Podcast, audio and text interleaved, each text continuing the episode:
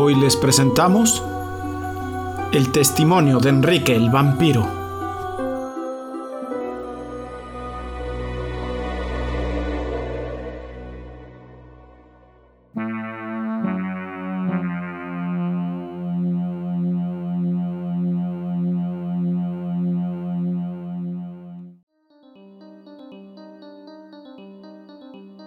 Buenas noches, pues eh, me remonto a cuando yo tenía aproximadamente unos 15 años más o menos.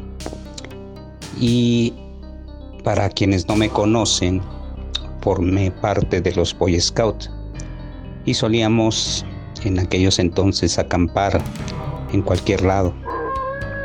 Pero sobre todo nos gustaba mucho ir hacia la parte de Iztaccíhuatl.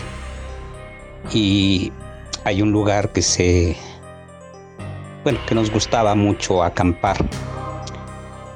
Resulta que un día yo me fui eh, eh, un día después de que mis compañeros habían salido. Eh, salí en la tarde, era un viernes por la, por la noche y llegué a un lugar conocido hacia la carretera de Puebla eh, que se llama Llano Grande. De ahí tenía yo que caminar aproximadamente unos 6 kilómetros e internarme en el, en el bosque. Pero como te repito, ya, ya estaba eh, oscuro, ya había caído la noche. Pero pues decidí seguir caminando hasta que el, cansancio, como por ahí de las once y media de la noche, este, pues hizo, hizo mella en, mis pies y, de verdad ya me sentía yo medio cansado. Nunca me ha dado, eh, digamos que miedo caminar en la oscuridad. Y vaya, pues lo único que llevaba yo, como mis compañeros ya, ya habían eh, estado un día antes en el lugar que nos habíamos quedado de ver eh, se me hizo fácil. Dije, bueno, pues me quedo a dormir aquí y mañana me paro temprano y llego al, campamento base. Y así, eh, entre la oscuridad de la noche, vi un, pino enorme. Dije, ah, pues aquí si llueve, pues aquí me voy a atajar, o, por lo menos la, el sereno de la noche. Y me quedé ahí. Eh, llevaba yo mi sleeping, llevaba yo muy pocas provisiones porque, te repito, ya, ya mis compañeros estaban en el campamento base y yo nada más iba a llegar prácticamente a alcanzarlos. Hubo un momento de la noche, no te puedo precisar la hora, pero ya, ya había entrado la, la medianoche, cuando de repente yo, eh, eh, el sleeping que yo llevaba, ahora sí que estaba como con una capucha, la cual me ponía yo en la cabeza, y, me quedé dormido. Pero eh, en el transcurso yo empecé a escuchar como que algo se acercaba, eh, crujía mucho la, yesca en el piso, y dije, bueno, pues, o son vacas, o son perros, o, algo se acerca. Normalmente yo siempre eh, llevaba un cuchillo de monte, el cual siempre estaba a mi lado y dije, bueno, yo espero que, no vaya a ser algún ladrón o una cosa así. Sin embargo, no, no, me dio miedo hasta que los, los pasos ya no, ya no fueron uno, sino fueron varios pasos los que oía yo. Entonces ya, ya, me, ya me puse alerta y pude sacar la, la cabeza de dentro del sleeping y de momento vi dos, dos bultos. Pareciera ser una especie de, de, hombres o de personas. Este, solo que, nada más veía yo las siluetas, no, no definía yo caras, no nada, sino simplemente un bulto parado a cada uno de mis extremos y dos más parados a mis pies y en ese momento sentí un escalofrío que me recorrió desde la punta de los pies hasta la última punta de cualquier cabello que tuviera yo. y, un frío tremendo en la espalda. En ese momento te puedo decir que quizás sí, sí sentí miedo y dije, ¿qué me van a hacer? ¿no? Sin embargo, al, al ¿qué te puedo decir? Al los dos minutos de estar eh, eh, observando estas figuras que no hacían más que estar paradas a, a, un lado mío. Nunca dijeron nada, nunca hicieron movimiento alguno, sino simplemente estaban paradas ahí. Y de repente empecé a sentir sobre el, el, sleeping que algo estaba trepando, trepando eh, por encima de mi, del, del, sleeping. Y te lo juro, fue una especie de, de, pisadas chiquitas, ¿sí? Y cuando pude incorporar un poco la cabeza, porque déjame decirte que estaba yo en una especie de parálisis, pero mi cabeza la pude inclinar hacia el frente.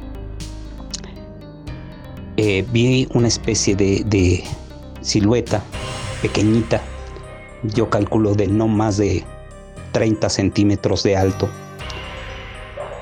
Y, así entre la oscuridad y la, y la poca luz que, reflejaba la luna, vi un hombrecito, chiquito, barbado, con una especie de sombrero de los tipo, por decirlo así, la gente que utilizan en, Morelia.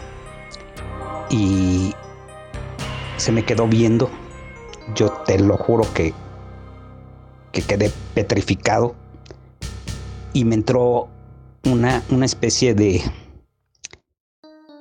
de calor en la espalda, pero al mismo tiempo una, una sensación de, de paz, de tranquilidad.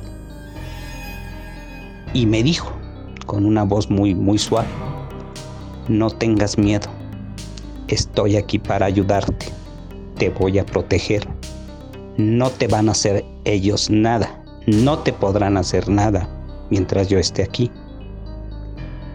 En ese momento, lo único que pude pronunciar fue gracias. Y mi cabeza se fue hacia atrás y me dijo, reposa, no te preocupes. Acto seguido yo me quedé profundamente dormido, sin más ni más. Y a la mañana siguiente, eh, en cuanto desperté, lo, primero que, que, pensé pues fue un sueño, ¿no? Eh, una pesadilla o una cosa así. Sin embargo, en, en los cuatro extremos de, del sleeping, había marcas como si se hubieran, se hubiera yo prendido eh, eh, una fogata a cada, a cada uno de mis costados y en, los, y en los pies. Estaba quemado el pasto, completamente quemado. Y entonces me acordé inmediatamente del, del hombrecito. Y, y, dije, pues esto, algo, algo realmente pasó aquí, ¿no? y, dirigí, eh, bueno, me, mi mirada se, enfocó a buscar qué más había en el, en, el, suelo. Y efectivamente, vi una especie de pisadas, o lo que parecían unas pisadas, que conducían directamente al pino. Te repito, era un pino enorme, enorme, enorme, y en su base estaba un, un agujero. Yo supuse por lo que quieran que que ahí es donde terminaban las, las huellitas, es donde se había metido aquel personaje. Te repito, como yo llevaba muy pocas provisiones, lo único que, que, dejé al pie del, del, árbol fue una bolsa de pan bimbo y, y una bolsa de azúcar. Eso fue lo, lo, que yo dejé ahí sin, sin pensar siquiera si les gusta el pan bimbo o si pero fue la manera de, de, yo agradecer el hecho de, y recordando, eh, el hecho de que me hayan cuidado los hombrecillos de la montaña.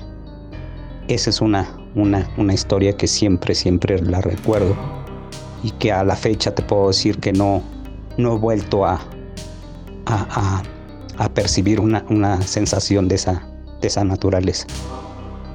Pero sí te puedo decir que es, es una experiencia única eh, entre el miedo y al mismo tiempo la paz que me creó recibir a, esta, a este personaje.